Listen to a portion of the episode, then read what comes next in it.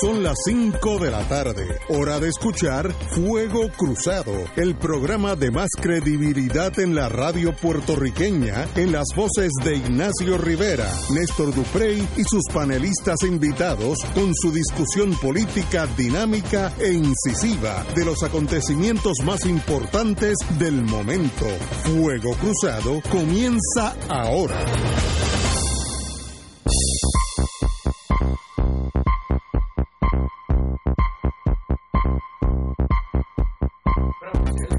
Buenas tardes, amigos y amigas de Fuego Cruzado. Hoy es lunes, día de Martin Luther King, alguien que todos los americanos le deben mucho a ese pastor de Montgomery, Alabama.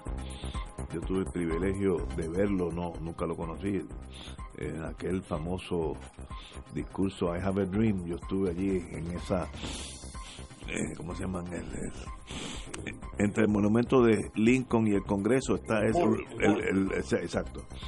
Eh, eh, una cosa, nunca me olvidaré ese momento en mi vida porque era inspirador. Pero vamos a hablar de eso ahorita. Nosotros tenemos que aterrizar en Puerto Rico porque ha habido varios terremotos en el fin de semana. Uno de la escala Richter 8.8 que tumba paredes el morro se cayó y el gobierno se jamaqueó profundamente. Este fin de semana amanecemos lunes sin tres de los ejecutivos de la señora gobernadora, Carlos Acevedo, negociado de manejo de emergencia, eh, Glorimar Andújar, secretario de familia, y Fernando Gil Enseñat, secretario de la vivienda. La señora gobernadora indicó que dada al escándalo o el bochorno de este almacén con suministro muy valioso que estaba allí casi a walking distance de los damnificados, pues era un gran secreto y solamente cuando el pueblo entra a la fuerza, eh, pues se dan cuenta que eso está allí. Eh, una cosa que raya en lo increíble, raya en lo increíble, la especulación, si es negligencia crasa, ineptitud crasa y o algún tipo de pillaje. Entre esas tres, si usted tira ese triángulo de las Bermudas, por ahí está, en algún lado. Eh, la Guardia Nacional, en el día de hoy, encontró, entró al lugar, a lo cual tienen derecho, eh, efectuó una movilización de suministro eh, de eso, del almacén de Ponce a 10 municipios afectados. Lo más interesante, eh, se movilizaron 20 camiones de la Guardia Nacional a Laja, Mayagüez, Sabana Grande, Aljunta, Peñuela, Lares, San, San Germán, Utuado, Maricao y Yauco. Eh, el jefe de la Guardia Nacional, el general Reyes, indicó, hemos coordinado con los alcaldes para llevarlos directamente a la gente, a la gente, a esos refugios que están en la periferia. Ahora, hay alrededor de 10 paletas, pallets en inglés, una palabra que hemos adoptado del, lenguaje anglosajón, de, de artículos de primera necesidad, dice la Guardia Nacional, entre ellos los primeros camiones llevaban 270 catres, 400 toldos, 700 estufas de gas portátiles, más el gas, eh, baterías, gas propano, tanques de galones de agua, entre otros artículos, y duchas portátiles, que en estos casos donde la gente está durmiendo afuera son más que necesarias para evitar problemas de salud. Eh, sencillamente, porque eso estaba allí, pues eso es algo que para mí tan serio, doloroso, eh, desmoralizante, que la señora gobernadora pues despide a tres de sus ayudantes principales. ¿De verdad era ineptitud o había algo de algún plan que yo no puedo concebir? Porque al político le convenía sacar todos esos suministros y llevarlos a la zona afectada. Así que cualquier, cualquier político, desde la señora alcaldesa de Ponce hasta la gobernadora o al que sea, esos suministros quedándose allí de noche cogiendo sereno, como diríamos en el campo, no, no tiene ni valor político, al contrario, que genera un, un valor antipolítico. No entiendo el porqué de la secretividad pero no hay duda que es una negligencia mayúscula. Mi hija me, envió desde Londres, BBC, salió un artículo en su fondo del escándalo puertorriqueño y si, si llegó al BBC, quiere decir que el mundo entero sabe que aquí hay gente durmiendo a la intemperie, pero el gobierno tiene un montón de suministros, eh, decenas de miles de dólares cogiendo agua y sereno porque nadie nadie se dignó a llevarlo a los damnificados. Un dolor en el alma que nos da a todos porque estamos en una desmoralización administrativa total, si no es que hay pillaje, pero no tengo evidencia para poder alegar eso. Pero de verdad, un momento triste para la historia de Puerto Rico y le costó su trabajo a tres de los ayudantes de la gobernadora. Fernando. Bueno, pues, antes que nada, buenas tardes. Eh, para mí aquí es como un misterio encima de otro misterio, encima de otro misterio. Eh, y, el problema es que cuando uno escuchó, como escuché yo a la gobernadora ayer en su conferencia, nada de ese misterio se, se, me despejó. Que, es lo que es increíble. Eh, sabemos, ¿qué es lo que sabemos? Pues sabemos que ahí había un almacén con suministro y que por alguna razón esos suministros no se estaban eh, utilizando eh, y hasta que alguien casi por accidente, por así decirlo, los descubrió en un momento en que esos suministros hacían falta. es hasta ahí sabemos. La gobernadora, todo lo que nos dijo en su conferencia de prensa es que el señor que dirigía recursos de manejo de emergencia le mintió. ¿Por qué le mintió? ¿Cómo le mintió? ¿De qué manera le mintió? E, eso no sabemos nada. De los otros dos, sabemos menos. el de vivienda para mí es un misterio. No, no, no, el de vivienda es un enigma encerrado dentro de un misterio. Eh, oye, pero con la mayor tranquilidad, tú te das cuenta que esto es una operación de relaciones públicas para tratar de aparecer como la defensora indignada de los intereses del pueblo. Ah, pero ojo, sin explicaciones. sin explicaciones. Bueno, por lo tanto, la primera prueba de bona fides, de buena fe, aquí. El senador Juan Dalmau eh, le dio hoy la salida. La gobernadora y el PNP, mayoría en la legislatura, deben aprobar la creación de una comisión independiente presidida por alguien seleccionado por la Facultad de Derecho, por el Colegio de Abogados, con participación de, abogados nombrados por los diferentes sectores políticos para que no haya acusación de que está volcado de un lado o de otro, y que hagan una investigación independiente. ¿Y por qué digo que esto debe volver, debe crearse por ley, aunque sea independiente, crearse por ley, para que tenga facultad para poder eh, eh, compeler la comparecencia de testigos y tomar testimonio bajo juramento, de tal manera que si cualquiera no comparece, que sea llamado, pueda un tribunal obligarlo a comparecer y si comparece y declara bajo juramento algo que no es verdad, esté sujeto a poder ser encausado por perjurio. Si no es así, es una comisión de biblioteca. Así es que, por lo tanto, la gobernadora, si está de buena fe en esto, y no tiene nada que esconder, en sus manos tiene endosar públicamente, igual el liderato del Senado, la creación de una comisión independiente para estudiar esto hasta sus últimas consecuencias, las que sean. Cualquier otra cosa que no sea eso es, meternos más profundo en, el, en la cueva eh, del, en la cueva de la mentira, de los embustes, de la ambigüedad y de la falta de transparencia en que estamos sumergidos. Eh, a mí me parece bastante obvio bastante obvio que aquí la gobernadora tiene una operación política caminando y que la, lo que tienen en común esos tres funcionarios, amén de que puede ser que sean incompetentes los tres, yo no lo sé. Yo sé que el de, el, de manejo de emergencias claramente era incompetente y estaban pidiendo su cabeza hace, hace semanas. Pero aparte de eso, lo único que tienen en común es que los, los tres son de Pierluisi. Hay que ser el, tonto del año para no darse cuenta y, y, a eso viene acompañado la ausencia, cuando ella dice que, que, que son nombramientos de confianza, bueno, pues otra vez subrayando ese carácter, ¿verdad?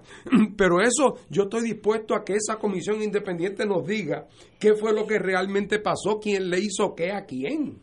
Eh, porque lo que es obvio es que la gobernadora ha caído en la página de Cheo porque después de una breve luna de miel con la opinión pública, breve y, no muy merecida, por cierto, a mi juicio, eh, ahora resulta que esta, esta crisis producida por los temblores dejó en evidencia realmente que eh, aquí no hay nadie al mando del barco. O sea, uno hubiera pensado, uno hubiera pensado que particularmente después del episodio traumático de María, y después de tanta reflexión, aquí habría unas planificaciones mínimas. Plan 1, plan 1. En caso de que haya un temblor de tierra en Puerto Rico que deje sin hogar a 20 mil personas. En ese caso, el plan 1 dispone lo siguiente. Las personas serán ubicadas en los siguientes lugares, en los siguientes municipios se necesitarán para eso tantas eh, estufas de gas, tantos catres, tantas cosas, que están en los siguientes lugares y estarán encargados de ponerlo con el siguiente cronograma las siguientes personas o instituciones. Y en el caso de que el tsunami hubiera cerrado la carretera número 42, esos camiones irán por la 47. O sea, los mínimos. Cualquiera que haya, no digo sido Boy Scout, aspirado a ser Boy Scout Cobito, tiene que saber que esos son los mínimos y tiene que haber otro plan para cuando eso, en vez de ser con 20 mil personas, ocurriría con 60 mil. eso es lo que es un plan de contingencia. Eh, y, uno pensaría que, que lo había. Aquí, evidentemente, no lo había. Y si lo había, no lo siguieron. Y si no lo siguieron, no lo siguieron porque eran todos unos incompetentes o porque la persona que estaba arriba en la pirámide de la gobernadora no supo manejar ni coordinar el asunto. Y en lo que fue una situación que en términos de daño material fue relativamente localizado y tocaba a relativamente poca gente, el gobierno de Puerto Rico en ese vaso de agua se ahogó. Aquí el gran sufrimiento trasciende eso naturalmente porque hay decenas y decenas de miles de personas que viven muertas del miedo y ante la incertidumbre y la inseguridad de qué le va a pasar a ellos, a su familia, a sus trabajos, a sus casas. Pero el gobierno tomó el examen y se colgó. Eso es obvio. Y ahora la profesora, eh, la que tomó el examen, la gobernadora está loca por aparecer, que ella ha sido traicionada, ¿ah? que en su buena fe ha sido objeto de una especie de traición hecha por los pierluisistas. Eso esa es la jugada bastante eh, transparente a mi juicio. Pero otra vez, si yo me estoy inventando esto, estoy muy lejos de la realidad y estoy juzgando mal a esta persona que empezó diciendo que venía solamente a calentar la silla en lo que venían las elecciones y que ahora está aferrado a ella como quien se agarra a un clavo caliente. ¿eh? Eh, si es que yo estoy pensando mal, que le dé para adelante a una iniciativa de una comisión independiente con pleno poder para citar testigos eh, y, que testifiquen eh, so pena de, desacato en, una, en una institución que ella y sus allegados no controlen. Porque otra vez, no es que yo sea mal pensado, es que en el pasado aquellas instituciones que han estado bajo la influencia de ella, entiéndase cuando fue secretaria de justicia, ninguna de ellas se distinguió ni por su eh, ni por su capacidad investigativa, eh, ni por su franqueza, ni por su diligencia, ni, ni por su fiscalización, sino por no decir por todo lo contrario. Tenemos que ir a una pausa, amigos. Son las cinco y cuarto y regresamos con el compañero don Néstor Duprey. Fuego Cruzado está contigo en todo Puerto Rico.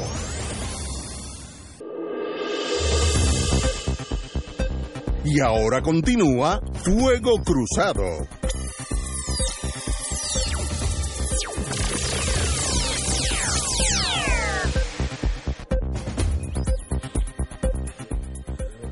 Regresamos, Boys and Girls de Fuego Cruzado. La Guardia Nacional hoy del Almacén Secreto repartió 270 catres, 400 toldos, que en estos días está lloviendo y es bueno no mojarse si uno está durmiendo en la acera, 300 eh, hornillas de gas, que eso es importantísimo, y todas las baterías y las los canisters de gas también, etcétera, etcétera. ¿Por qué eso era un secreto y el pueblo, me acuerdo, en St. Petersburg, a principio de la revolución soviética, que el pueblo entró a un almacén de comida. ¿Se acuerdan en aquellos años? porque no, no, la única opción es... el único nacido entonces era tú. Exacto. ya yo estaba dando bandazos. Por eso es que lo tiene el, el recuerdo tan fresco. ¿Por qué el pueblo entró eso? Porque el pueblo es el que tiene que descubrir eso. Eso para mí es un gran misterio. Mira, ¿Qué eh, gana el gobierno de Puerto Rico, doña Wanda, la alcaldesa, el que tú quieras? Con eso en cuatro paredes oscuros es un mis- a menos que haya una una corrupción a unos niveles que entonces uno ten- cuando termine el programa salimos para el aeropuerto para irnos de aquí. O sea, no puede ser, yo me niego a pensar que eso es tan dramáticamente cuando hay vidas que dependen de esos bienes. Yo, Bueno. yo creo que lo primero que debemos hacer, y en esto quiero, yo creo que esto es un tema serio, dramáticamente serio, y que estamos ante un escándalo de una proporción mucho mayor, mucho más grave, mucho más inhumana, mucho más cruel y mucho más eh, incompetente que lo que vimos en el chat de los brothers que culminó con la renuncia del gobernador. El sábado en la tarde, yo creo que la, la relación de los hechos aquí es importante porque nos va develando la magnitud de la catástrofe que hoy como pueblo estamos enfrentando y que ya lleva que mientras nosotros estamos aquí hablando lo más plácidamente, ya hay centenares de personas en el viejo San Juan, ya la calle de la Resistencia, la antigua calle Fortaleza, eh, está llena de gente y se espera que para esta noche tengamos multitudes allí del tamaño y de la militancia que hubo en el verano del 2019. El sábado en la tarde todos estábamos haciendo lo que nos correspondía, incluyendo a los que estaban sufriendo la escasez, la angustia, producto de estos temblores en el área sur, cuando un ciudadano, un ciudadano entra a un almacén en la Guancha en Ponce lleno de efectos de ayuda que iban destinados originalmente a los damnificados del huracán María hace dos años. Y que hoy, en medio de la crisis que ocurre precisamente en el área sur, estaban pudriéndose literalmente en un almacén en la guancha de Ponce. La primera reacción del gobierno fue negar Ay, Dios. la existencia del almacén. Luego, cuando chocaban con los videos, no les costó más remedio que admitir la existencia de esos almacenes. Lo que es peor, admitir en la tarde de ese sábado que había muchos más almacenes, que al día de hoy no sabemos cuántos son, porque han dado ya tres números distintos. Eso llevó a que la gobernadora esa misma tarde hiciera lo que hace meses se le estaba pidiendo. Despidiera al director de manejo de emergencia que ya había demostrado este señor Carlos Acevedo su total incompetencia Carlos Acevedo. para esa posición. Pero después del sábado llega el domingo. Y cuando la indignación del país llegó a los niveles que hoy llevan a llenar las calles del viejo San Juan nuevamente, La gobernadora nos sorprendió ayer en la tarde anunciando en una conferencia de prensa bastante descompuesta que sus funcionarios de gobierno le habían mentido, dicho por ella, y que le habían ocultado información sobre estos almacenes. Eh, y procedió a despedir o anunciarnos que iba a despedir o que despidió a la secretaria de la familia y al secretario de la vivienda. Y uno se pregunta por qué estos son los despedidos. Si esos almacenes estaban bajo custodia del director de manejo de emergencia y de la Guardia Nacional. ¿Y por qué sabemos que estaban bajo custodia de la Guardia Nacional? Porque hay un informe de la Guardia Nacional que da cuenta de la existencia de estos almacenes.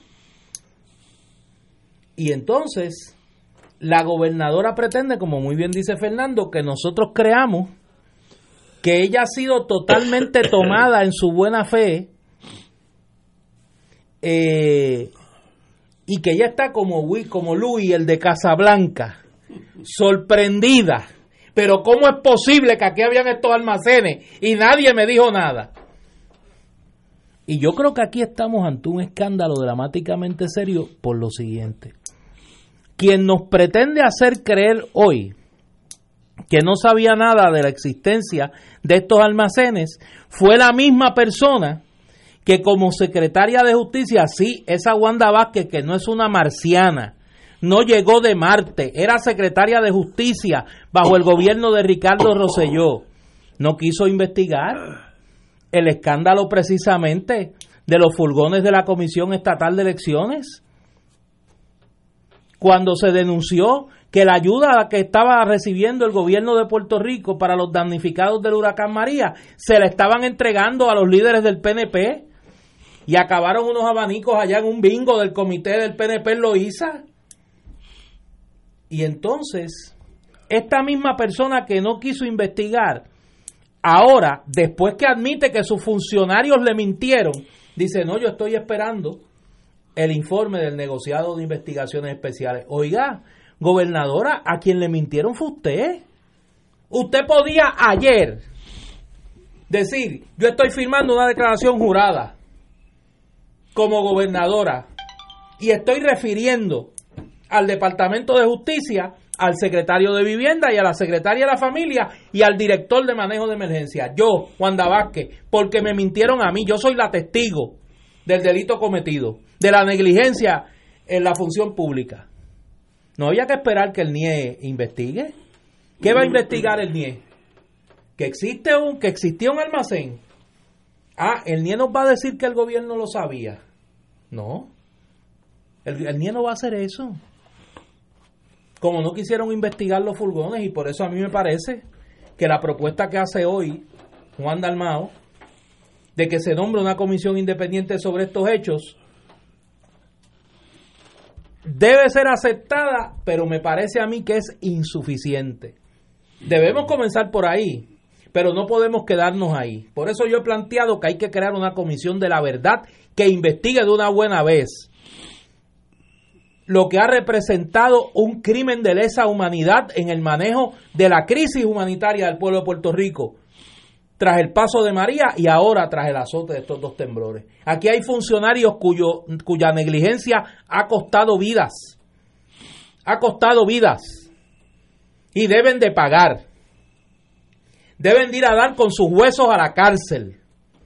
Porque han costado vidas. Su negligencia. Su contumaz negligencia.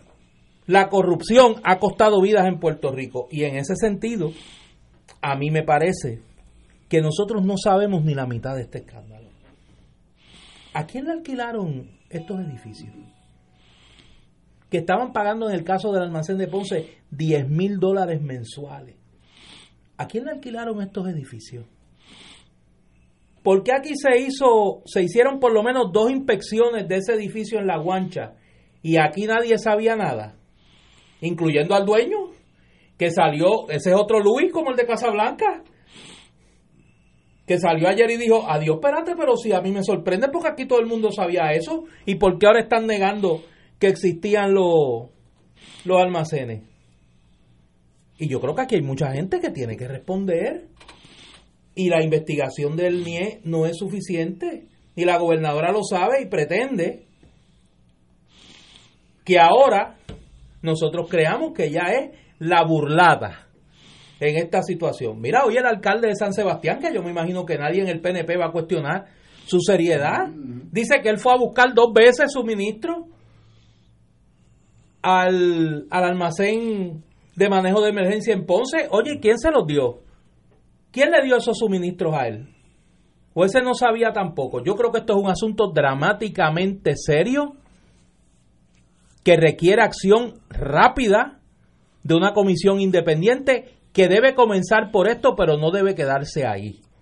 Porque aquí estamos hablando de la pérdida de vidas. Y alguien tiene que pagar por esa pérdida de vidas y en algún punto nosotros tenemos que acabar con la impunidad de los funcionarios públicos en este gobierno. Vamos a una pausa y regresamos con Fuego Cruzado.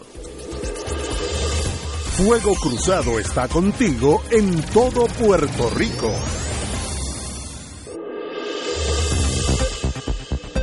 Y ahora continúa Fuego Cruzado.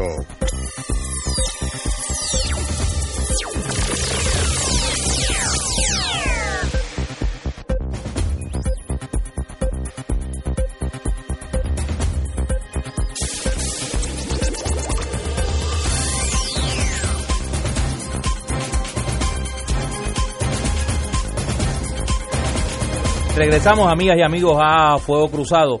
Hay un elemento que quiero añadir antes de pasarle el turno a los compañeros. Esa es la ventaja y la desventaja de llegar un poco tarde. Eh, yo creo que aquí hay un elemento adicional que añade a la maldad y a la incompetencia. Yo creo que a nadie se le escapa, por lo menos a los que estamos viendo esto con algún grado de objetividad, que Wanda Vázquez, eh, la gobernadora, está poseída por el espíritu de Wanda Vázquez, la candidata. Y ese espíritu de la candidata que la ha poseído salió ayer y aprovechó y realizó una purga al interior de su gobierno y eliminó a dos personas, dos potenciales enemigos internos en su gabinete que aparentemente no simpatizaban con su candidatura. Y en la vida uno a veces comete lapsus que denotan las verdaderas intenciones y los verdaderos temores. El sábado en la noche la gobernadora emitió unas expresiones a las 11 de la noche, tarde, donde pretendiendo hacer un, una mezcla de mea culpa y yo no sé nada, yo llegué ahora mismo, dijo el gobierno que yo heredé y se le zafó. Y al tiempo, cuando algunos le contestamos en las redes sociales, ella retiró, retiró sus tweets. Y yo creo que ahí habló la verdadera Wanda Vázquez, porque esta mujer se, se, se, ha quitado la careta frente al país, frente a mucha gente que cayó seducido por el embrujo de la de, de Wanda Vázquez, la no política. Y ya andaban por ahí eh, en el violineo político diciendo lo buena que era y que era una persona diferente y que no era política. Miren lo mismo. Y se le salió su verdadero pensar. Ella, ella dirige un gobierno que no es de ella. ella dirige los remanentes del Rosellato. Claro, acompañada por las eminencias grises del Rosellato, que están detrás, están tras las bambalinas y a purga que ella realizó es parte de ese proceso. Si el problema, bueno, iba a decir el problema de Doña Wanda, pero uno de los problemas de Doña Wanda es que Doña Wanda eh, la, colocaron desde un helicóptero en tercera, en tercera base. Y ella jura que dio un triple. Ella cree que dio un triple. Exacto. Ella no dio ningún triple. Ella está en tercera base porque ganó una lotería constitucional. Le tocó a ella. eso es lo que pasó. Y entonces, por lo tanto, como decía un amigo mío, es difícil comer sopa con tenedor. En un sistema presidencialista como el de Puerto Rico, a pesar de que sea colonial, en un sistema presidencialista, el gabinete responde políticamente al gobernador, que es quien lo nombra y quien lo mantiene o lo quita de sus posiciones. Cuando de momento, por virtud de la lotería, cambia la cabeza, pero las extremidades siguen siendo las de antes, entonces hay un problema. Y ese problema se agrava, se agrava cuando esa persona que, que, cayó ahí para calentar la silla, por virtud de la lotería constitucional, decide que ella va a ser la candidata, que ella es una, ella es la campeona en la liga en batazo de triple y decide que ella va a ser candidata en la próxima. Al hacerlo, entonces se encuentra en, se encuentra confrontada políticamente con los miembros del gabinete que en su mayoría apoyan, o la mayoría, sí, la mayoría apoya a otro candidato. Pues mire, esa es la fórmula para la locura. Están comiendo sopa con tenedor y por lo tanto se distorsiona, se distorsiona todo el proceso de toma de decisiones políticas. Y aquí a mí no me extrañaría que una de las cosas que salgan de una investigación auténtica, si se logra hacer, es que todo esto es una combinación de, cinismo y de incompetencia que la gobernadora en algún momento cuando se da cuenta de que, eh, de, que por razones inexplicables no habían abierto ese almacén y no habían puesto a la disposición de las personas damnificadas eh, esos suministros, que la gobernadora vio en eso la oportunidad de oro de salir del que está a cargo de eso, que estaba ya cogido por un hilo, y de estos otros dos miembros del gabinete, que son dos personas que son los que van a manejar los dineros federales que vienen de aquí a las elecciones. Los va a manejar el de vivienda y en gran parte los va a manejar la de familia. Y decidió quitarle eso de las manos a dos personas que respondían a las aspiraciones de Pierluisi para poner dos que respondan a ella. Y esos son, ese es el precio que se paga por haber hecho, como decían cuando yo me crié en un mundo agrícola, llegó como agregar y quiere salir por dueña. Tengo un documento aquí que hay que leerlo. No voy a añadir una palabra mía, así que es leer un documento del gobierno de Puerto Rico. Dice, gobierno de Puerto Rico, negociado de manejo de emergencias y administración de desastres. 6 de junio 2018. Al Belín Díaz Rosado, ayudante especial. Firma Arlene Disdier Ortiz, directora interina, División de Finanzas. Disponibilidad de fondos. Estoy leyendo de un documento oficial del Gobierno de Puerto Rico. Dice, disponibilidad de fondos para el trámite de la siguiente contratación. Compañía, Cámara de Comercio y Exportación, ese fue el que el, inquilino. Nombre del principal, ese es el que atiende ese contrato. Ricardo Jesús Gerandi Cruz. Tipo de servicio, arrendamiento, facilidades de almacenaje. Cuantía 9.929.70 más por 12 meses eh, y otros numeritos, pues más o menos, básicamente, a más dos meses de fianza. Eh, Nueve mil y pico mensuales. Mensuales, por 12 meses. Vigente desde la fecha de su otorgamiento hasta el 30 de junio 2019, y eso aparentemente siguió. Eh, especificaciones del contrato. Arrendamiento negociado de distribución de Ponce almacenaje de, mercad, de mercancía para prevenir eventos catastróficos. Y entonces el costo total 139 mil 015.80 y está firmada por la, la jefa esta de la señora Disdier Ortiz. Otras palabras, que esto es un documento, esto no es un ventetú, eso se hizo un contrato. Por lo menos hay dos señores, estoy diciendo ahora, si fuera detective, hay tres señoras. Albelín Díaz Rosado, Arlene Disdier Ortiz y Ricardo Jesús Gerandi Cruz sabían que eso estaba allí porque ellos fueron parte del contrato. Y cuando la viene, compañía de comercio y exportación. Sí, sí, Dijiste pero- Cámara de Comercio y Exportación. dice aquí, no, pero dice Cámara de Comercio y Exportación. No, pero es compañía. Ok, pero está aquí, está aquí escrito erróneamente. Ok. Por tanto, no hay duda que esto fue un secreto que dijeron, oye, pon eso aquí, que nadie lo sepa.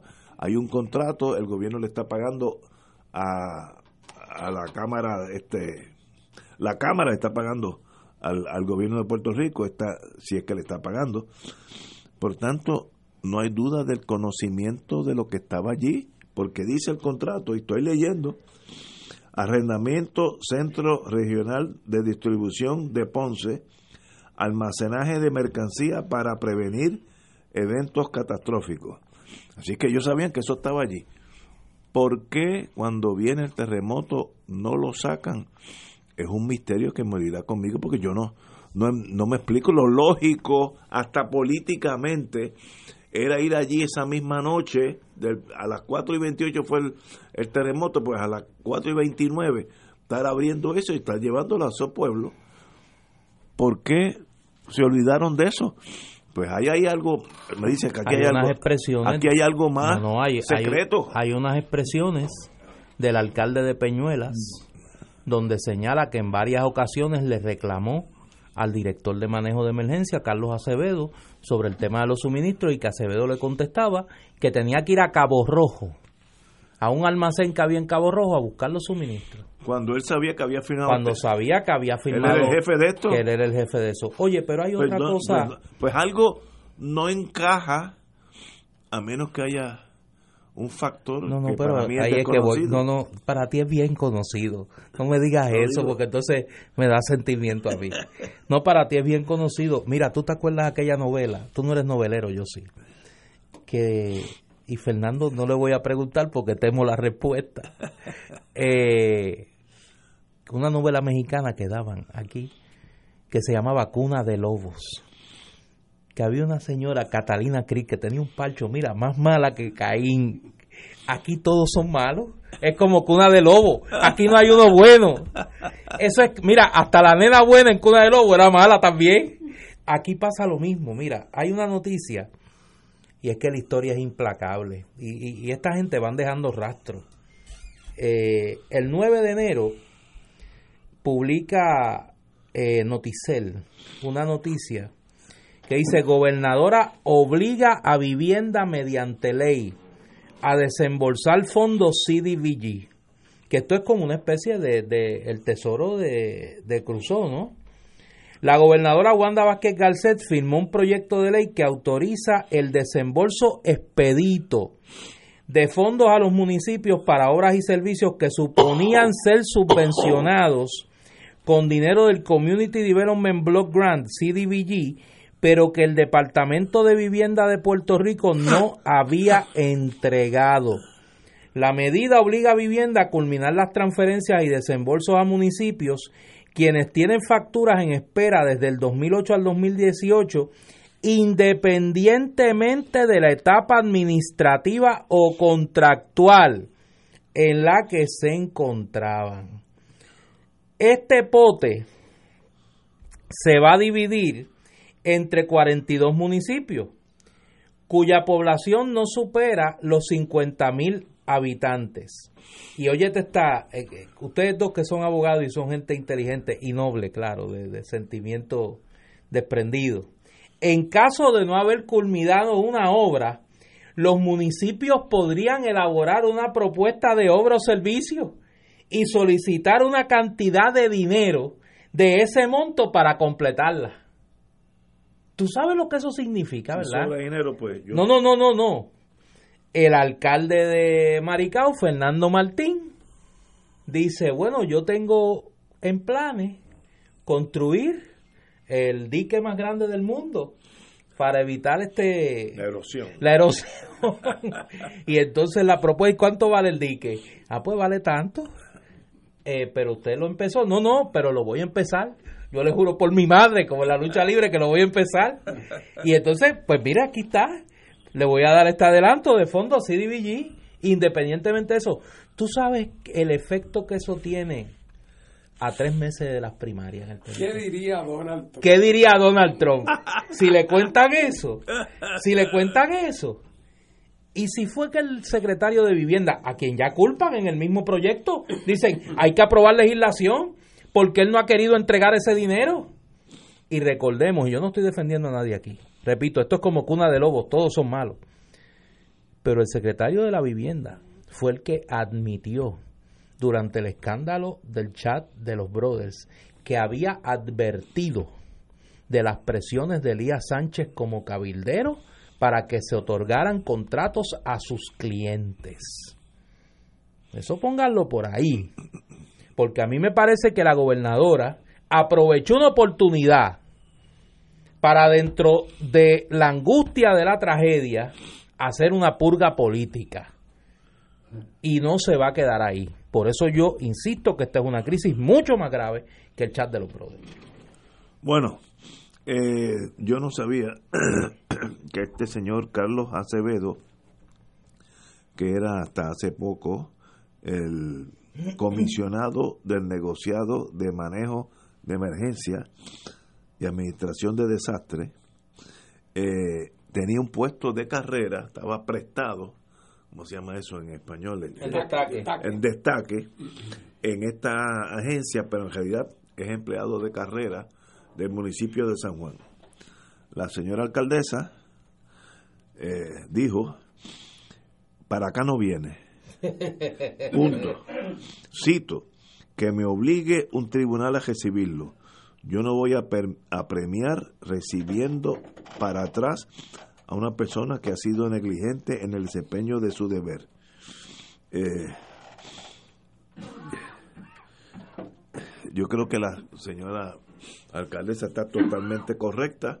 Este es un caso muy serio y sencillamente no, no, no podemos sencillamente que este señor regrese al municipio de San Juan y mañana lo tengamos por ahí eh, dirigiendo alguna de las operaciones del municipio. Así que Oye, y otra pregunta. hasta aquí llegó como servidor público. Aquí hay, aquí hay unas cositas que están saliendo que son interesantes. Y le pregunto a ustedes, ¿ustedes sabían que la fiscal Olga Castellón, que estuvo durante la incumbencia de la gobernadora Wanda Vázquez como jefa de fiscales, era Sub- ella, sí, exacto, jefa de fiscales. jefa de fiscales, ¿no? Y, y- y estuvo incluso interina. como secretaria un Y había sido anteriormente jefa de fiscales en destaque del, Sí. de la de, Justicia de Federal. la justicia federal. Cuando la fiscal Olga Castellón regresa al gobierno federal, fue nombrada monitor del Departamento de la Vivienda, precisamente para velar por la administración de estos fondos CDBG. Y entonces resulta que el nombramiento de la fiscal Castellón lo hace HUD producto de un acuerdo de trabajo con el Departamento de Justicia Federal, donde parece que el gobierno de Puerto Rico no tenía nada que ver. Lo traigo porque las piezas van cayendo y a lo mejor esto tiene poco que ver, la salida del secretario de la vivienda, con el tema de los almacenes de suministro. O sea, aquí la- el, el, el, el- el gorila de las 800 libras en, en la sala de la casa es que CDGB son casi 9 mil millones de dólares que se van a convertir en cientos o miles de contratos con contratistas privados para hacer obras de distintos tipos. sí. O sea que si calculamos al módico 10%, ahí algún grupo de empresarios, grande o pequeño, va a ganar, a ganarse, a ganarse, no digo yo en gasto, ganancia, mil millones de dólares. Y hay gente que por esa cantidad de dinero se le olvida casi todo lo que su papá y su mamá le enseñaron de muchacho. Casi todo.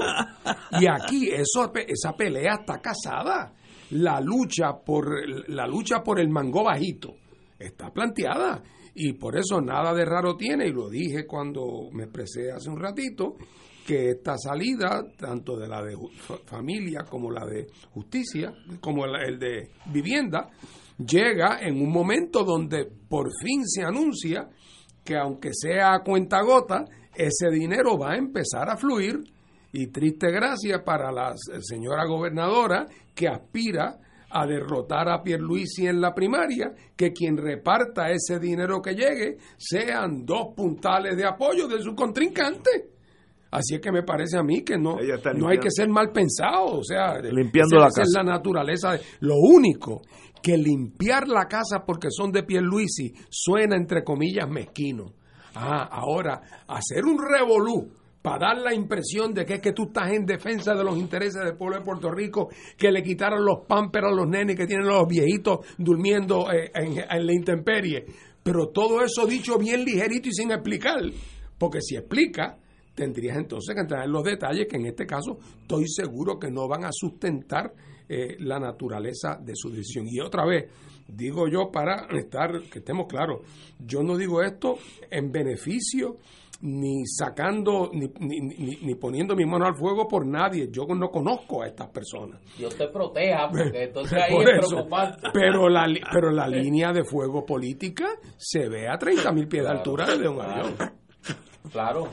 Señor, otra pregunta. Yo, yo estoy hoy más en las de hacer preguntas que argumentos. Cuando se da la primera grabación el sábado de los eventos de Ponce, la persona que el león fiscalizador, que es un ciudadano de Ponce que, que se dedica a hacer denuncias de, de corrupción, alega que quienes lo están sacando son gente del cuerpo de bomberos. ¿Por qué el cuerpo de bomberos estaba eh, atendiendo esa situación? ¿Y qué pasó que no han despedido al jefe de bomberos en la refriega? Porque si van a, si van a despedir a todos los que estaban encubriendo esta barbaridad, el jefe de bomberos parece que entró en la octava, pero, tú, pero jugó, aparece en el Boscoal también. O sea, deberían despedirlo también. ¿O qué? Que había un criterio previo antes de decidir a quién se despide y a quién no. Vuelvo a lo que dimos al principio. Hay tantas preguntas, por eso tienes toda la razón en hacer preguntas, porque lo que hay son preguntas. Sí. Uno en cualquier país más o menos civilizado, uno hubiera pensado que la comparecencia inicial de la gobernadora ayer, donde habló por un rato muy largo hubiera contestado, no digo yo todas, porque no todas las preguntas tienen contestación inmediata y puede haber algunas que legítimamente no se puede pretender que el gobernador o otra persona sepa de momento. Oye, pero uno hubiera pensado que la mayor parte de las preguntas importantes, fundamentales aquí, eh, eh, eh, hubieran sido contestadas. La que Ignacio hace repetidamente.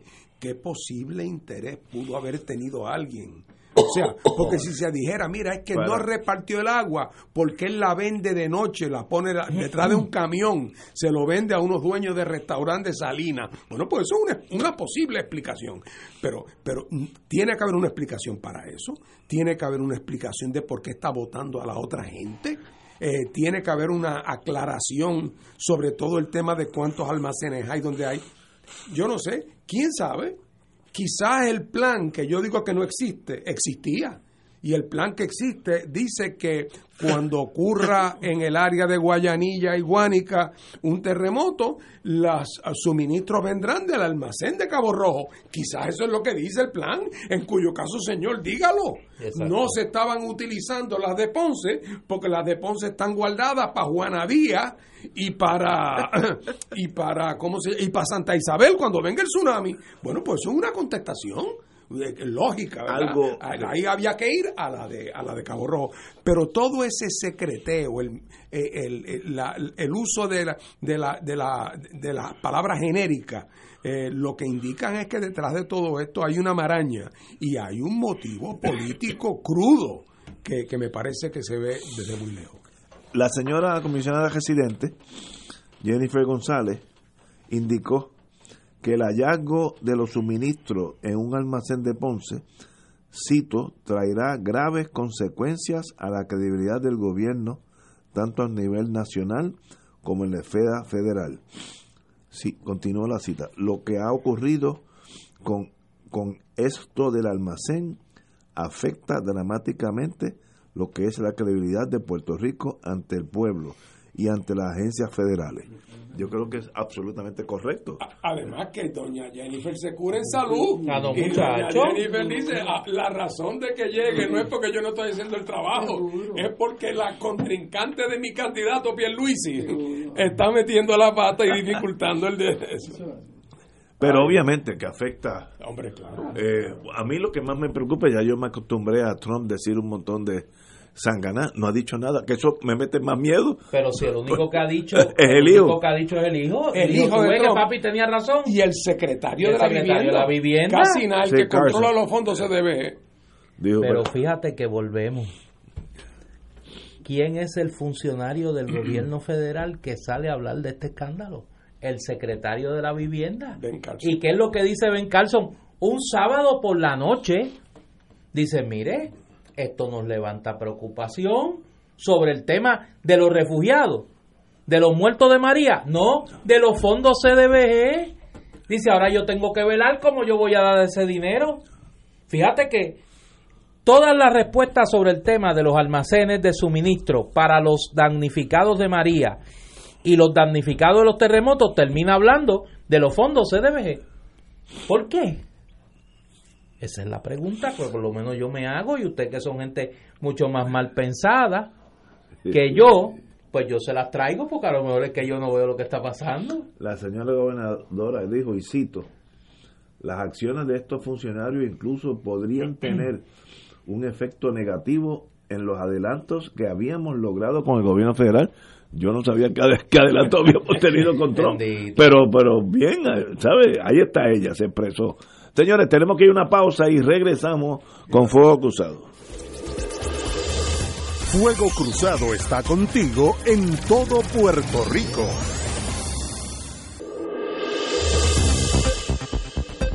Y ahora continúa Fuego Cruzado.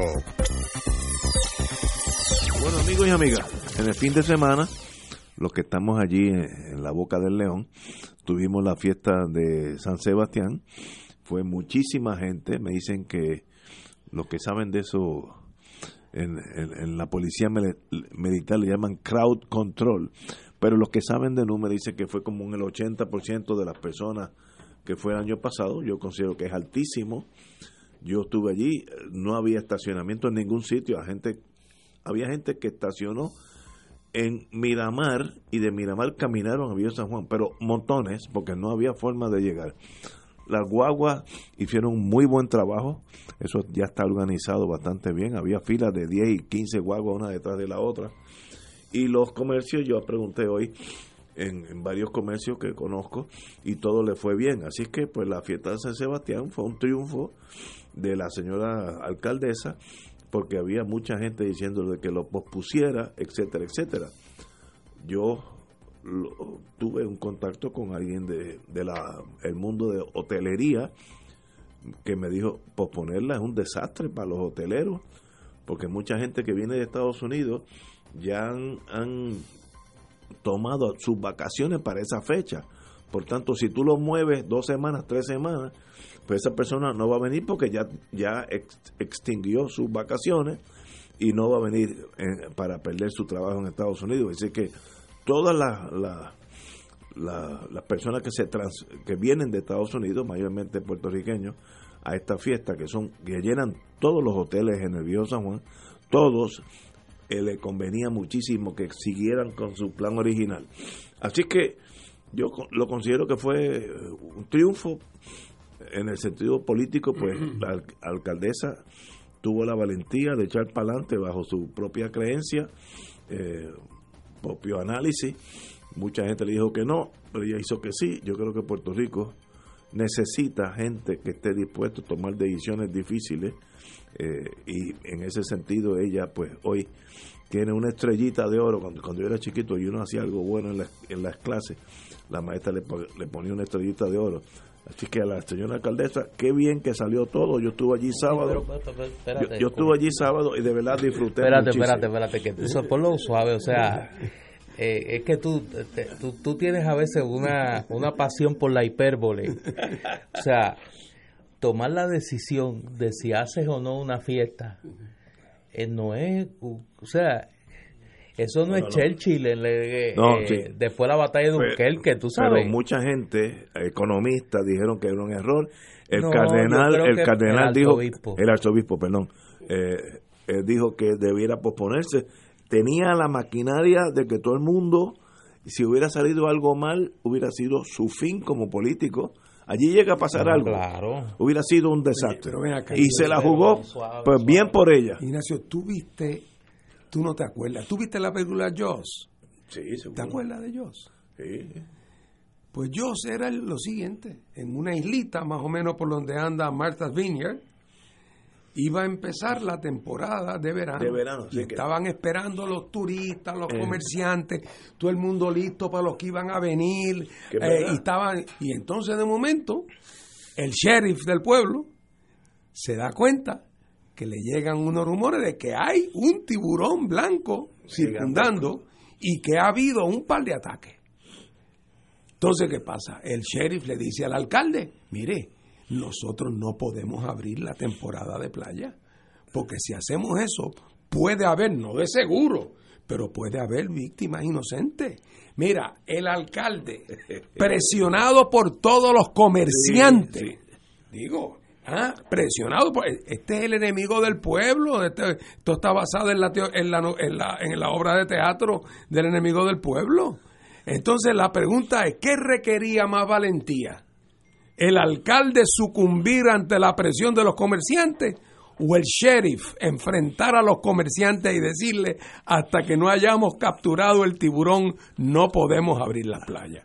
Sobre decisiones que requieren valentía, en San Juan yo te puedo traer una lista de 10 que ojalá y la- esa misma valentía la aplicaran otra vez, pero me alegro que en efecto eh, no haya mordido a nadie en esta ocasión. Yo, mira, yo, yo temía el problema. Cuando la gente ingiere alcohol, pues salen lo mejor de los seres humanos y lo peor también. Que si allí se forma un reperpero, alguien dispara un tiro, se dice que, que está temblando, la masa puede correr y matarse 25 o 30 personas fácilmente. Eso era para considerarlo en serio. Es un edificio. Sí, eh, pues, pero el pueblo de Puerto Rico busca gobernantes valientes. Esto es un ejemplo que tal vez no sea el mejor de todos. Sí, no, eso. no buscamos abogados que analicen todo y te digan, pues mira, la bola de béisbol por un lado es roja, otro más tiene tanta costura. No, no. Puerto Rico se enfrenta a unos, unos 10, 15 años de unas decisiones donde hay que ser valiente porque no va a ser ninguna fácil. Pues si hubiera eh, un claro caudillo en Puerto Rico, se llevaba el pueblo de Puerto Rico porque Puerto Rico está buscando esa seguridad en, en alguien que dirija el país. No que siga el pueblo, sino que le diga al pueblo para dónde tenemos que ir. En este momento no hay ninguno. Pues yo en Joss simpaticé más con el sheriff que con el alcalde del pueblo que sucumbió ante la presión de los comerciantes. Mira, eh, Y yo, yo te diría que, que el tiburón me cayó lo más bien también. llega una noticia de último minuto. El secretario designado de Seguridad Pública, Pedro Janer, sostuvo que el negociado de investigaciones especiales se encuentra dando los toques finales al informe sobre el manejo de suministros que se encontraron en un almacén de Ponce y que ordenó la gobernadora Wanda Vázquez el, sába- el pasado sábado. La entrega del informe debe ocurrir hoy en la noche probablemente. Todavía estamos a las 5 de la tarde. El secretario de Estado y yo vamos a revisarlo en conjunto. Y entonces él se lo va a pasar a la señora gobernadora y ella va a decidir qué curso de acción va a tomar, indicó Janer tras un breve encuentro con la prensa. De acuerdo al periódico Metro, Janer no quiso abundar en el contenido del informe, aunque adelantó que no será divulgado públicamente, al menos hasta que sea revisado por la gobernadora y ésta determine qué acciones correctivas tomar. Eh, yo espero que la gobernadora entienda el nivel de indignación que tiene el país. Y si no lo entiende, debería, porque no sé si está en la fortaleza, los informes que se reciben de la prensa es que no, averiguar cómo están las cosas en el viejo San Juan a esta hora y el nivel de indignación que se manifiesta en las protestas que allí se están realizando. Y eso le debe dar una idea de si debe o no hacer público este informe lo más rápido posible. Y si aquí estamos hablando de negligencia en el cumplimiento del deber de funcionarios públicos, que no me queda duda, deben ser referidos para la acción correspondiente al Departamento de Justicia, al panel del fiscal especial independiente, donde, donde bien corresponda, porque estamos hablando de un asunto muy serio que costó vidas y que puede estar costando en este momento el deterioro dramático de la calidad de vida de mucha gente en la región sur del país. Así que estamos hablando de un asunto muy serio. Yo espero que la, eh, la gobernadora entienda la magnitud del mismo. La señora gobernadora hoy ordenó que por el presente la fuerza de choque no va a estar en la entrada de la calle, la fortaleza que da hacia el edificio donde ella reside, porque no es necesario. Yo creo que es una buena actitud de evitar la confrontación hasta que sea necesaria llamar la fuerza de choque. Para usar la fuerza bruta siempre hay tiempo. Así que el, el, el decirle, mire, no, no es necesario que vengan, habla muy bien de ella. Así que en ese sentido, ah, ahí la tranquilidad empieza por las reacciones de la señora gobernadora. Si ella tiene allí cuatro eh, fuerzas de choque con rifles largos y cosas, ya da un tono de, de agresividad que no le conviene a nadie.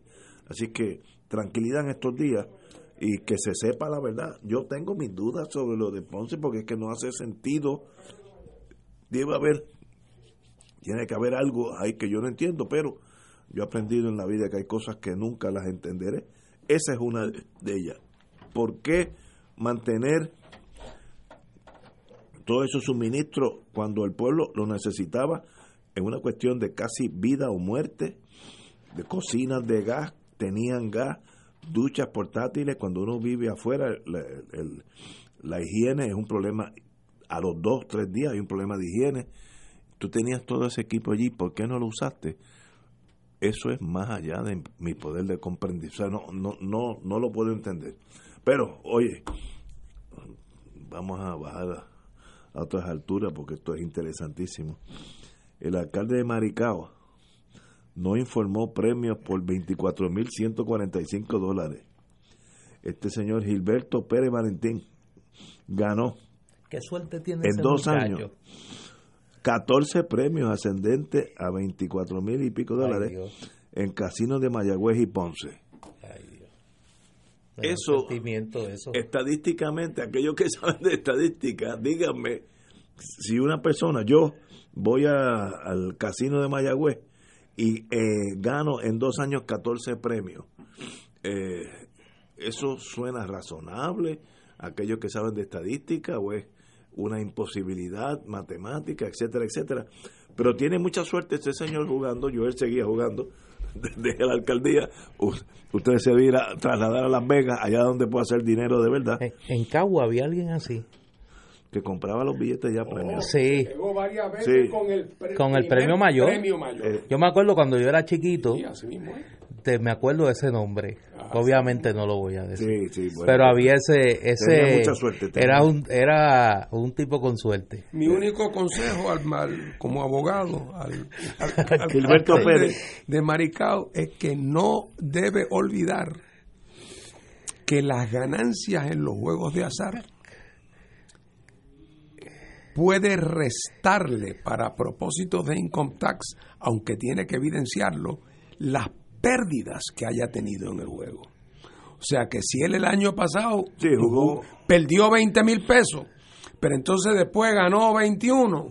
eh, pues Realmente ganó mil. Lo que ganó fueron mil. Eh, ahora, tiene que sustanciar.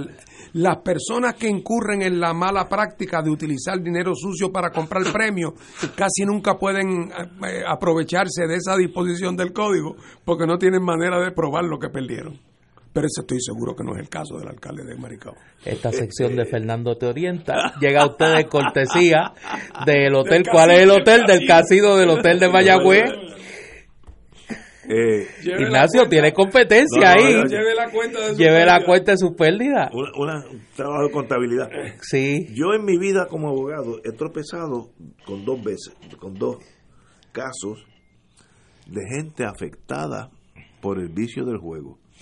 Y es tan poderoso como ser adicto a la, a la droga más mortífera que existe en el mundo. No hay límite de lo que ciertas personas hacen para estar en un casino, que para mí eso es un misterio. Un misterio. Yo cuando, las pocas veces que he ido a, Las Vegas, mi esposo y yo tenemos una cuota de 200 pesos. Y jugamos 200 pesos. Si ganamos 100, ahí mismo nos vamos. No, voy a poner que me lo quiten. Pero lo más que seguimos, y, y yo puedo parar, pero hay gente, yo he tenido dos casos, una señora y un, y un señor, que sencillamente eso es una, una adicción tan poderosas como la droga más poderosa, cocaína o heroína, y arruinan sus vidas por estar en un casino. ¿Por qué? Ahí sí tampoco he entendido el, ese efecto. Señores, tenemos que ir a una pausa y regresamos con Fuego Cruzado. Yo siempre Fuego Cruzado está contigo en todo Puerto Rico.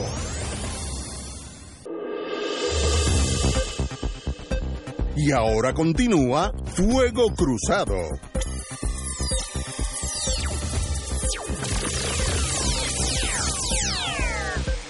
Amigos y amigas, regresamos a Fuego Cruzado. Eh, todavía continúa, es que no pasan tantas cosas en Puerto Rico que aún las cosas importantes se van quedando en el olvido. Eh, continúan las inspecciones de las escuelas eh, para ver si están capacitadas para recibir su estudiantado, que son los niños de escuela pública, que es el futuro de Puerto Rico. Así que eh, esto es bien difícil de tirar una, una raya, decir, pues esta sí, esta no.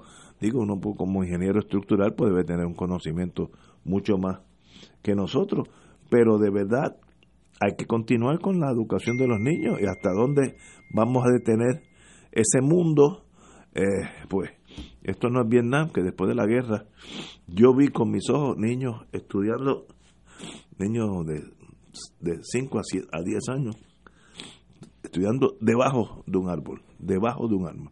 Pues esos son pueblos heroicos, yo no creo que nosotros estamos todavía ahí, eh, pero eh, qué difícil es tirar esa, esa norma, el defecto de las columnas cortas en algunas escuelas, pues un peligro potencial, según han indicado los ingenieros estructurales. Pero ¿qué hace el, Estado en torno a educar al pueblo? ese balance no es fácil. Fernando. Bueno, hablando de, de las decisiones valientes, eh, con toda franqueza, desgraciadamente, desgraciadamente, porque quién puede decir que es una buena noticia, Puerto Rico no es el único sitio en el mundo donde hay temblores. Eh, y, así que en otras partes del mundo, pienso acá en, el hemisferio, eh, en, el norte y Suramérica, uno piensa en sitios como Chile o piensa en sitios como California, en Norteamérica, eh, donde hay zonas que son endémicas. en las cuales la tierra tiembla con una extraordinaria frecuencia.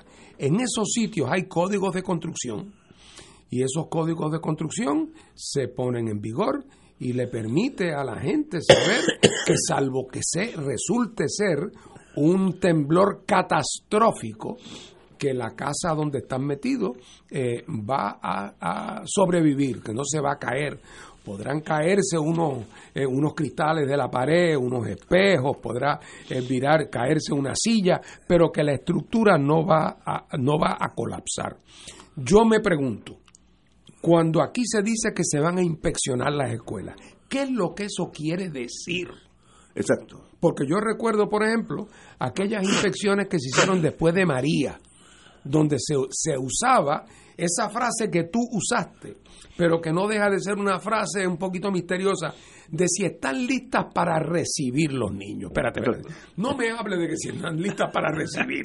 Yo la pregunta que quiero saber es que si hay un temblor de cinco, si se caen. Eso es lo que yo quiero saber. ¿Por qué? Porque hay una probabilidad, por no decir una, una posibilidad, por no decir una probabilidad, que incluso en este momento de réplicas, ahí esta mañana hubo una de 4.9. Eh, bueno, con, con, un, con una réplica de 4.9 o 5.1, 5.2, ¿hay algún riesgo de que la escuela colapse? Eso tiene que ser la pregunta. eh, y, y me da la impresión que lo que están haciendo los inspectores no es necesariamente eso. Y lo digo porque el mejor testigo el rey, tres días antes del temporal, digo, de la, del, del temblor del Día de Reyes, inspeccionaron una escuela en el sur, ¿te acuerdas? La encontraron bien y esa fue la que se cayó.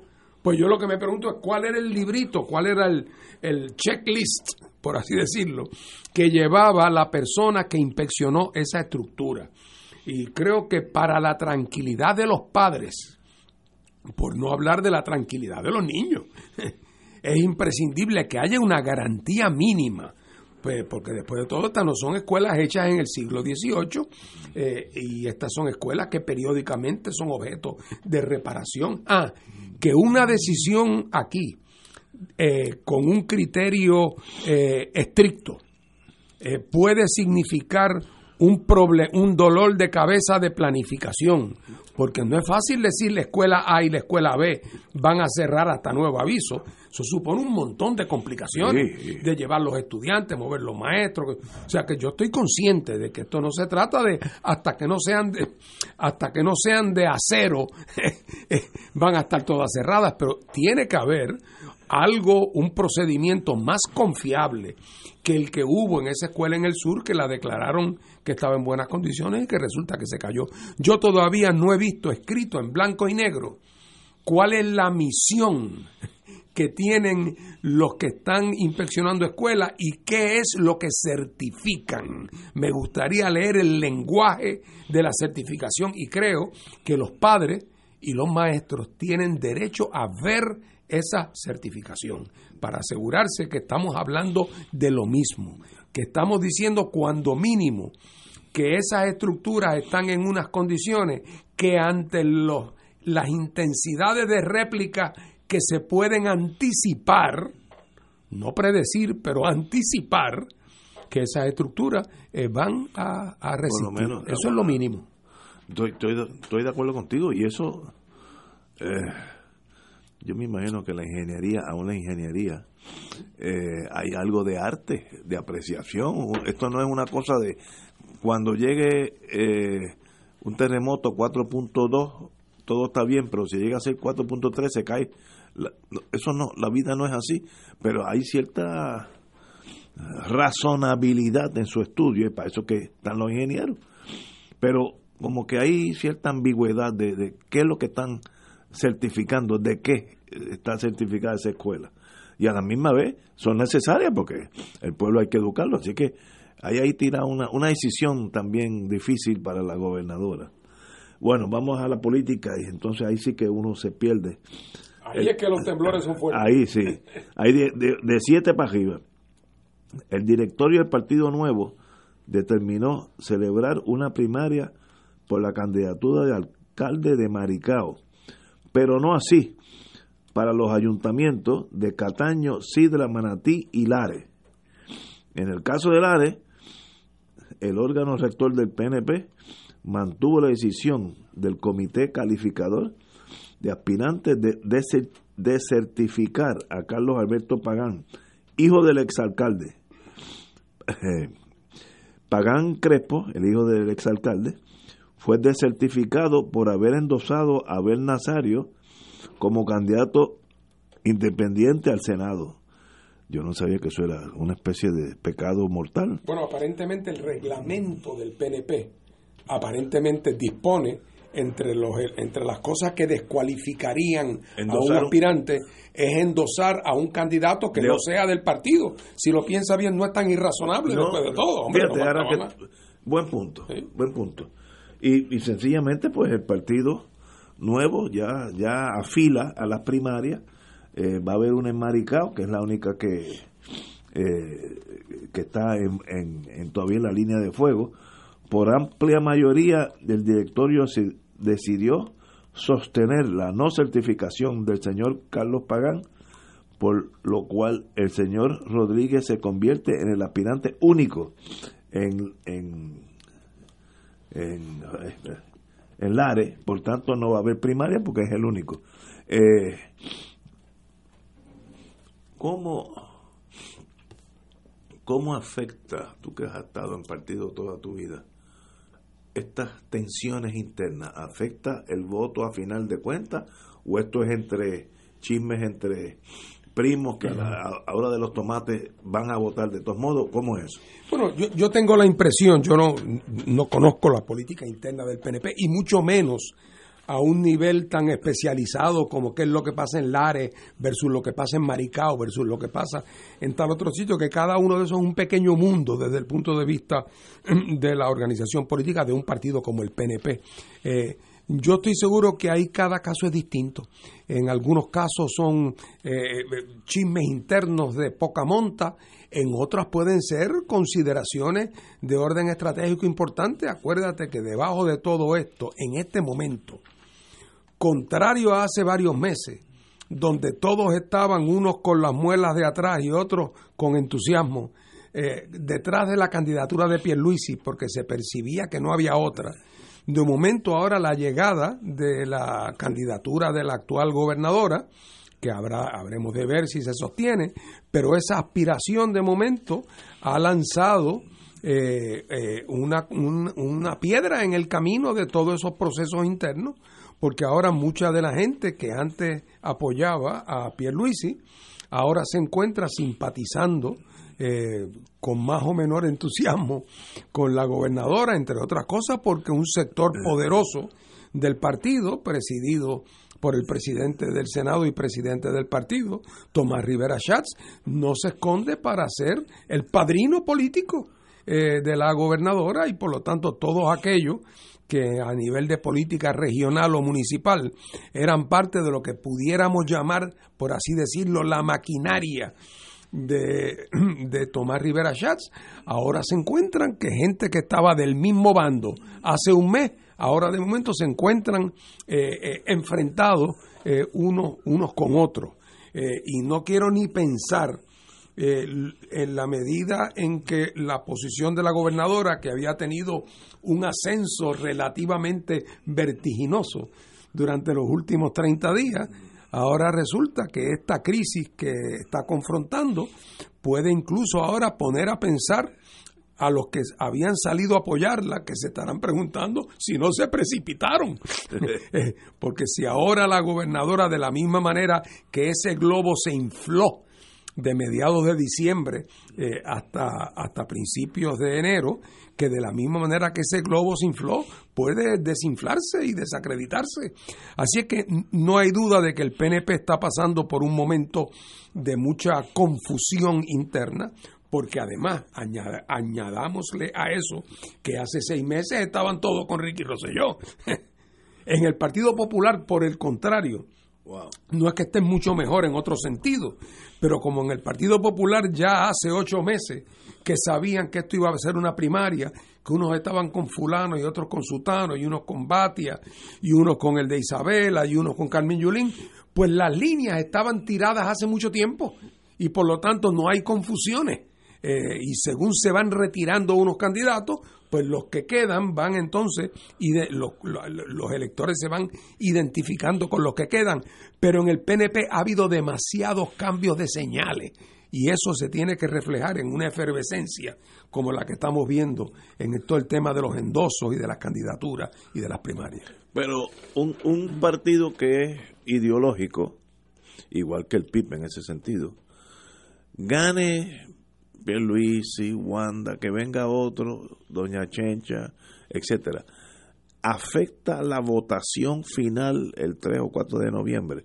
¿O eso sencillamente son pugnas internas que cuando tocan el pito, como en baloncesto, todo el mundo eh, trata de coger la bola? Lo que pasa es que es cierto que el PNP es un partido ideológico, pero no es cierto con la misma intensidad en todas las personas.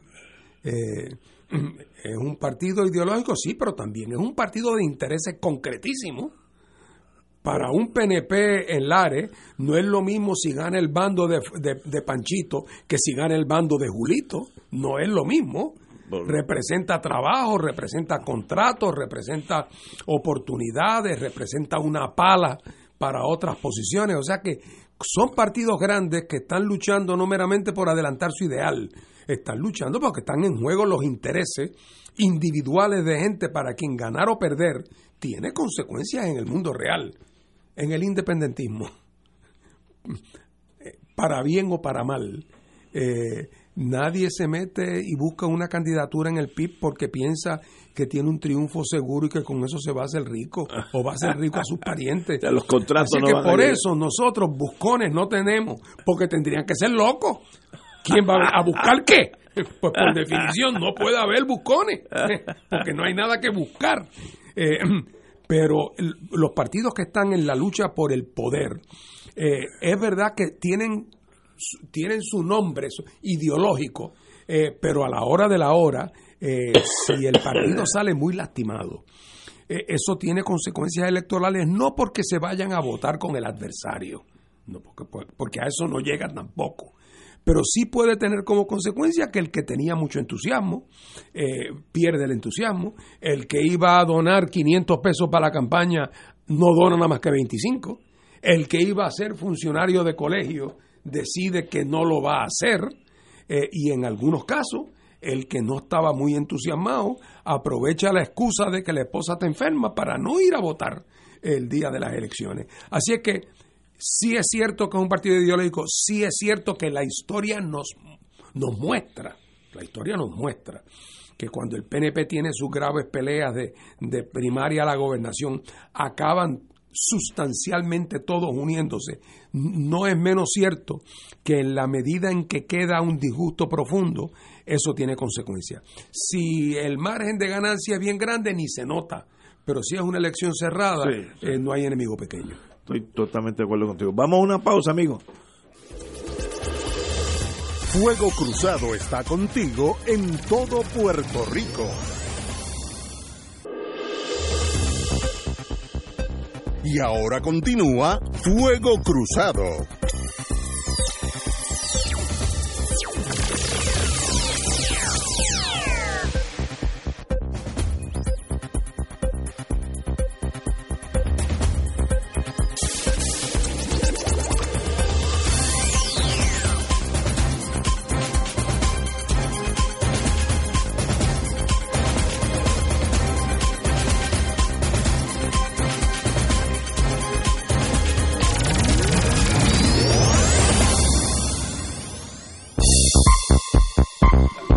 Regresamos, amigos y amigas Fuego Cruzado.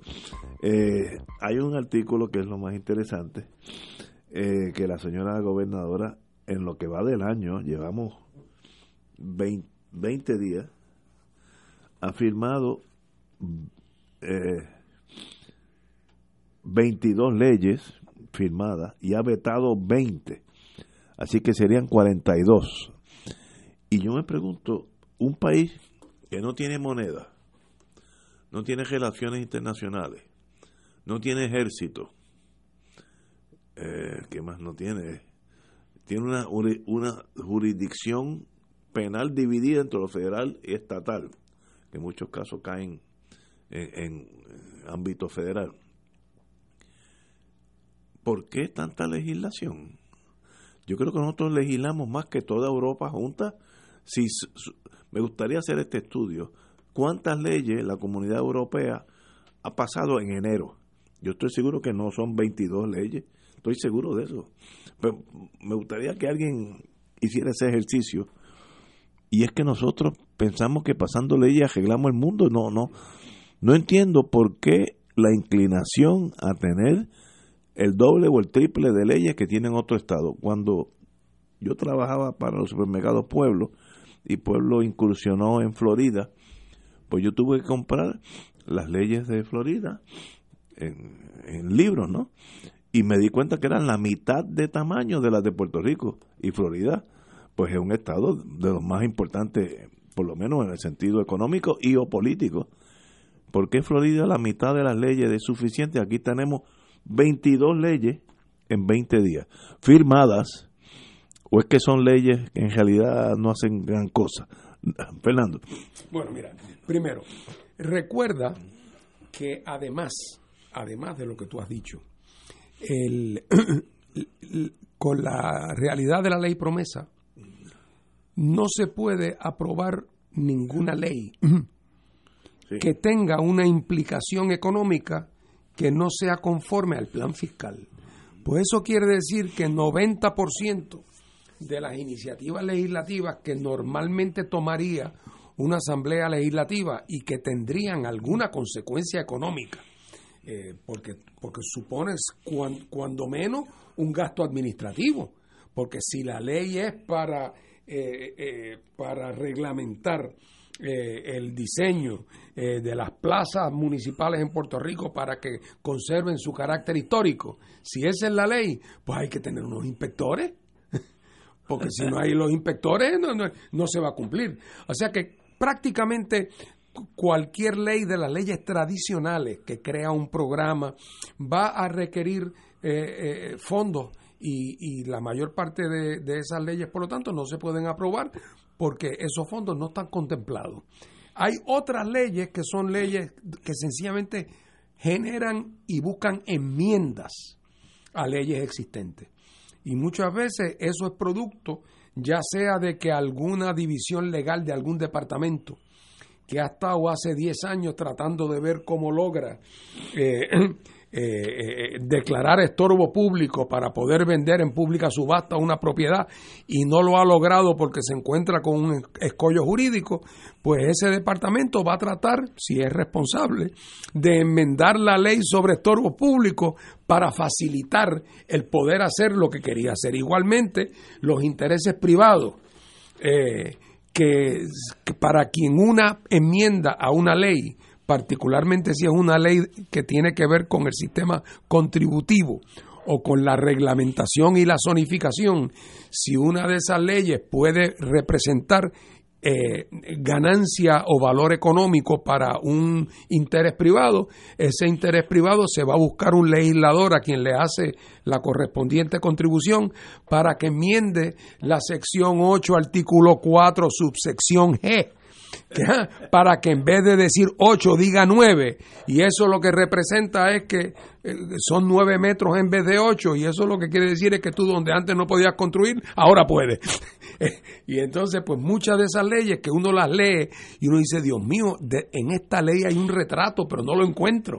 Esta ley obviamente va dirigida a resolver el problema de una persona que tiene suficiente pala para poder conseguir que legisladores del partido de mayoría aprueben el proyecto. Y te sorprenderá.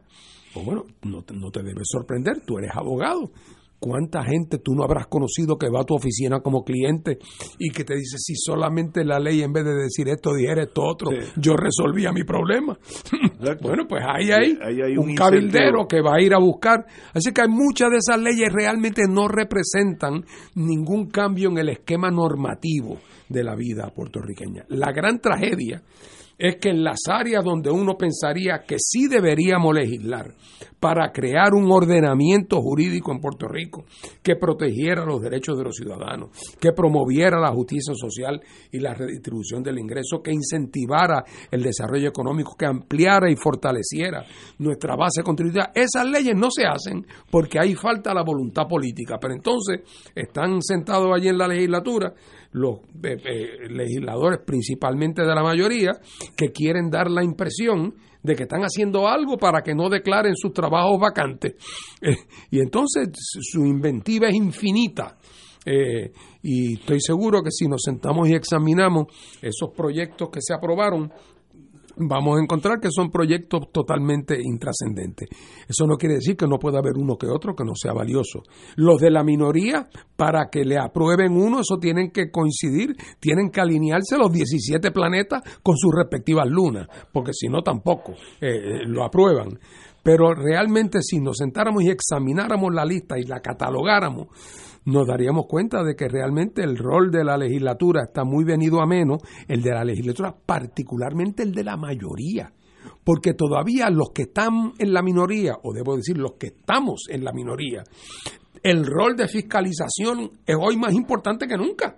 Pero los que están en la mayoría, que son los que deberían estar escribiendo el libreto de cómo va a ser la vida en Puerto Rico, tienen las manos amarradas, por no decir que lo celebro bastante eh, bastante atontados.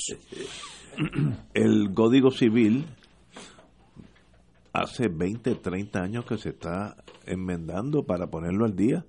Y eso sí que nos afecta la vida de nosotros. Pero ahí hay un tranque por razones desde religiosas o hasta del status quo que no quiero cambiar lo que ya está funcionando. Pues esa sí sería una, una enmienda importante para Puerto Rico. Yo me acuerdo cuando yo estuve en la legislatura, en el Senado la primera vez, que se, se han hecho revisiones periódicas eh, y, me acuerdo que era cuando en el, eh, en el Código Penal la, el adulterio en Puerto Rico todavía eh, era, un delito. Y yo recuerdo haber hecho, estado en vistas públicas y yo preguntarle a, a, los fiscales que fueron a testificar, oiga, ¿cuándo es la última vez en Puerto Rico se ha procesado a una persona ante los tribunales por el delito de adulterio. Y me decían que no recordaban. O sea que era, era absolutamente letra muerta y lo sabía todo el mundo. Pero políticamente. Por no decir no solamente que lo sabían, sino que estaban de acuerdo de que no se debía criminalizar las deslealtades en relaciones afectivas. Eh, eh, pero el que dijera que había que enmendar el código para sacarlo del adulterio, inmediatamente eh, eh, el, el, el, grito colectivo de un grupo de pastores era de la crucifixión. Eh, llamaban a la crucifixión y entonces como tú dices en el caso del código civil una que otra disposición sobre el tema de familia. Es la que tiene todo, todo detenido, es que si el tema de los gays o de la orientación sexual, eso es lo que tiene todo, todo detenido, porque hay un grupo que tiene secuestrado eh, ese, ese, ese proceso. Así que aquí en ese sentido, las mayorías legislativas del régimen colonial en, en estos años se han ganado plenamente el descrédito que han cosechado. Totalmente de acuerdo.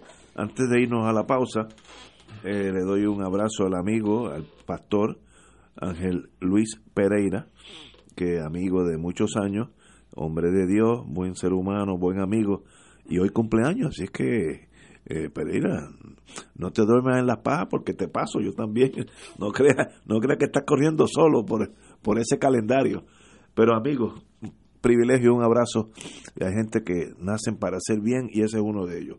Vamos a una pausa, amigos. Fuego Cruzado está contigo en todo Puerto Rico. Y ahora continúa Fuego Cruzado.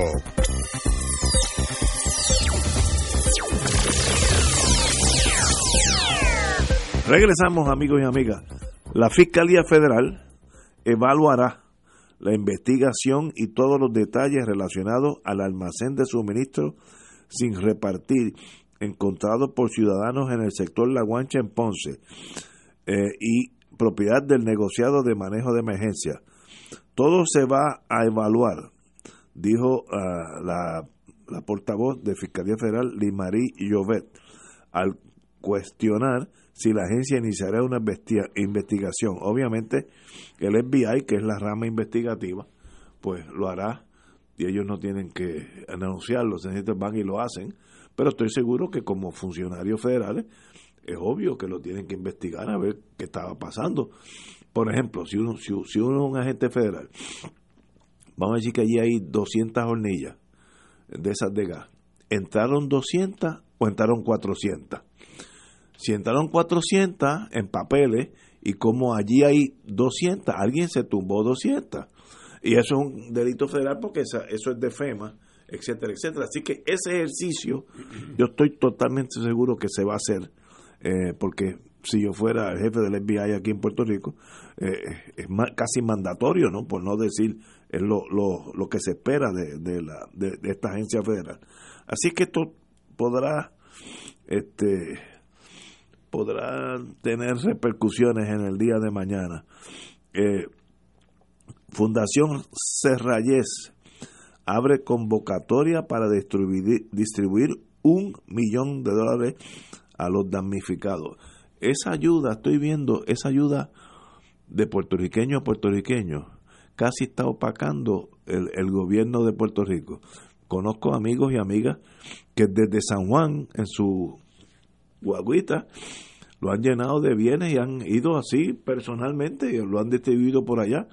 Yo creo que eso habla muy bien de nosotros en el sentido cuando es de verdad la crisis, ayudarnos unos a otros. Así es que no estamos totalmente dependientes del gobierno y esta acción de hacer ayer, eh, pues, de más está decir, es preciosa. Sí, aquí la, la suerte, para buscarle el lado positivo, la suerte de esto es que la inmensa mayoría de Puerto Rico no está afectada de una manera directa. Eh, así es que pues esto no es como cuando después de, de María que estaba todo el mundo con el agua al cuello. Eh, y, entonces, pues, ni soñar que tú podías ir a ayudar a nadie a Arecibo, porque tú no tenías dónde conseguir gasolina para tu carro. No, ibas a llegar. Por no decir que no, no había ni agua ni luz en, en Arecibo, ni en tu casa tampoco.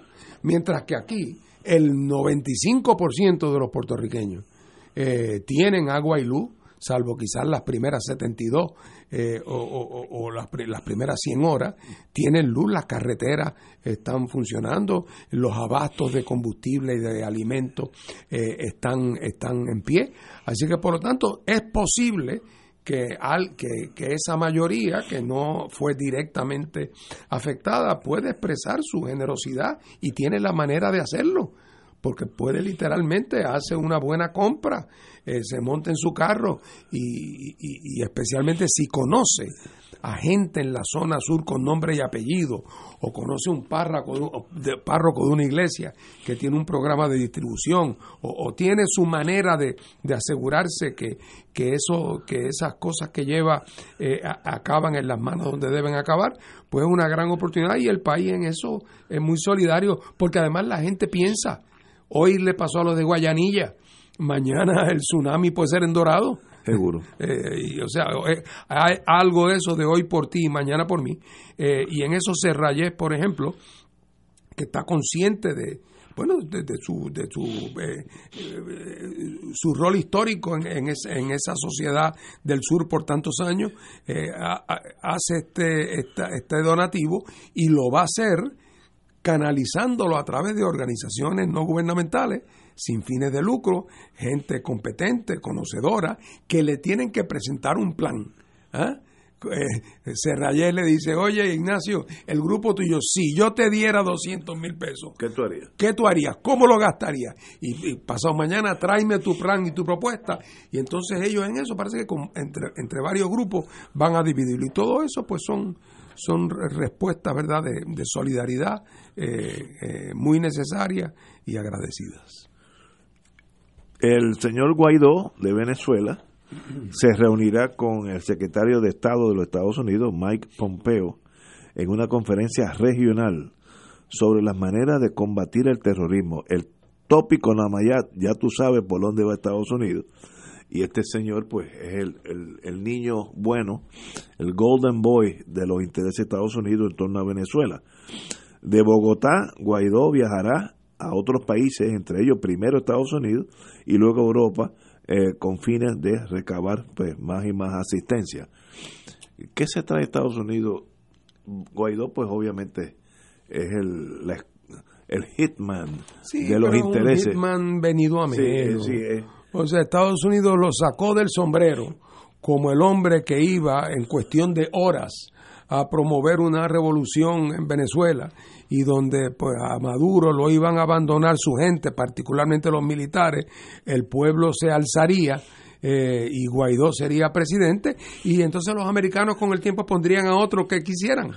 Eh, y resultó que todo eso resultó una sobreestimación de parte de Estados Unidos de sus propias capacidades, una ignorancia de fondo brutal sobre la situación interna venezolana y una obstinación en no reconocer que la solución que tiene que buscarse tiene que ser una solución políticamente eh, eh, eh, de, concertación y diálogo político y que, y que va a tener que ser negociada y que Estados Unidos va a tener que reconocer que en el lado allá de la mesa hay gente que puede no gustarle para nada eh, pero si, si no hacen eso, pasa lo que ha pasado, que el señor Guaidó eh, resultó que el que iba en 48 horas a transformar a Venezuela se ha vuelto un payaso político eh, y, ha hecho un ridículo. Y ya lo, lo, lo, lo dijeron en Argentina antes que en otros sitios. El general Perón citaba a otro patriota argentino diciendo, se puede volver de cualquier lugar menos del ridículo. Y entonces Guaidó se ha vuelto un ridículo y anda correteando como un perrito faldero detrás del de, señor Pompeo, que de vez en cuando mete la mano en el bolsillo y le tira como al perrito una galletita. Eh, realmente es una, una, una cosa bastante patética y Estados Unidos tiene que darse cuenta que tiene que cambiar su actitud, su postura. Eh, y que de la misma manera que se ha visto obligado a tener que negociar en otras partes del mundo, eh, pues va a tener que negociar con sus adversarios en la América Latina también, y que lo otro es una actitud de negación que lo que lleva es a perpetuar este, esto que ha sido quizás el fracaso político más grande de la administración Trump en la América Latina. Eh, es que se comprometió a acabar con el régimen de Maduro y no ha podido. Eh, este es el que quiere bregar con los chinos, con los rusos y con los iraníes, no ha podido bregar con Maduro. ¿Verdad que Venezuela es un misterio para la política norteamericana? Yo me acuerdo que leí eh, estudios de inteligencia. La tesis del ataque a Bahía de Cochino, Playa Girón, dicen los cubanos, era basada en la teoría la insurrección que, iba a darse. que el pueblo se iba a volcar en torno en contra de Fidel Castro, por tanto, si el pueblo se vuelca, no hay ejército, porque el ejército no tiene balas contra el pueblo, no tiene suficiente balas. Pero si esa premisa es incorrecta, pues te comió el león. Pero eso también fue un gran fracaso de inteligencia de parte de los americanos, porque confiaron demasiado en los informes de inteligencia que le daban cubanos, que el origen del el origen del, del, del, assessment era un cubano anticatrista que estaba sentado en Matanza que le decía a los americanos, aquí en Matanza hay 500 esperando cuchillo en boca, eh. que tan pronto ustedes toquen allí en, donde, donde sea que esos 500 están en la calle y vamos a tomar la estación del telégrafo y vamos a estar, y está todo hablado y tenemos cuatro tenientes del ejército rebelde y todo eso era una fantasía. Todo eso era una fantasía. Yo creo que el, el, caso de Venezuela es más o menos paralelo. El pueblo venezolano, el pueblo de abajo, porque Venezuela es dos países, eh, el pueblo de abajo básicamente está acorde con el gobierno actual.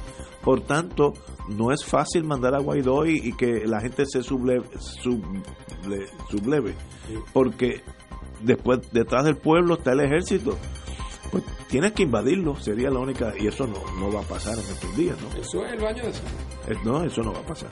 Y como dijo la inteligencia israelita, atacar un país es fácil si entras y sales, no te quedes. Y Estados Unidos ha cometido ese error, eso es uno de los dogmas de Israel. You strike and you get out, fast. Y, Estados Unidos todavía está en Afganistán, en Irak, lleva 16 años y no ha, no ha logrado nada. Así Y esto va por la misma. Señores. Peor que nada. Está peor que cuando llegaron. Vamos a una pausa, pero bien grande. Hasta mañana.